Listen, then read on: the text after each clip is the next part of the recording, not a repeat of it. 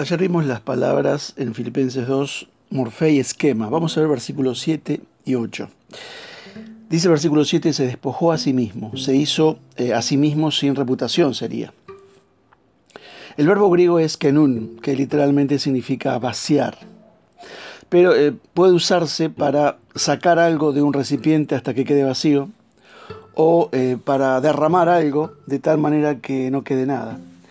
Pablo usa aquí la palabra más gráfica posible para que se nos haga patente el sacrificio de la encarnación.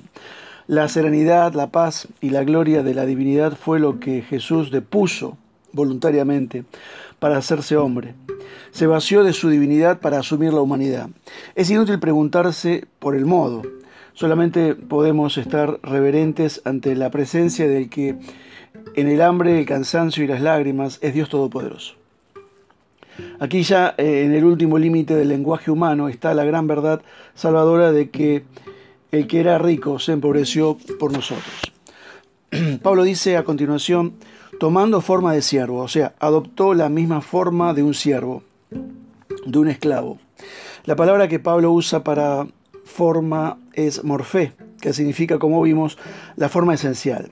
Lo que quiere decir es que Jesús se hizo hombre no para representar el papel como en el teatro, sino en realidad fue efectivamente hombre.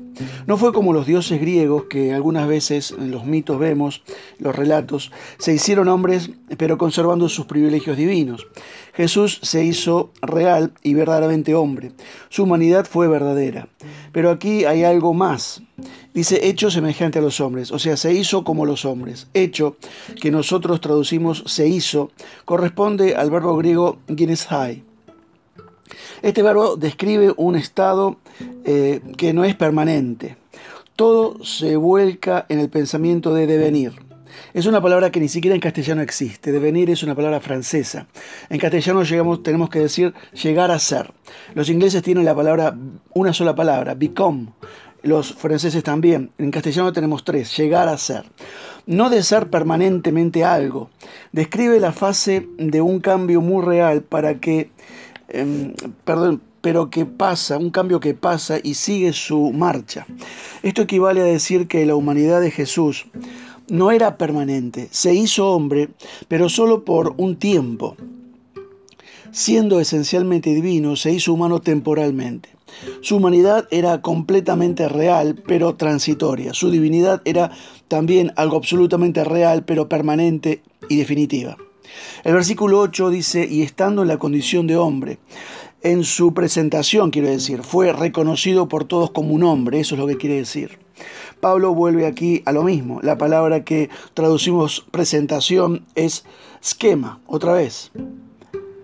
Ya vimos que encierra la idea de una forma que cambia y se altera.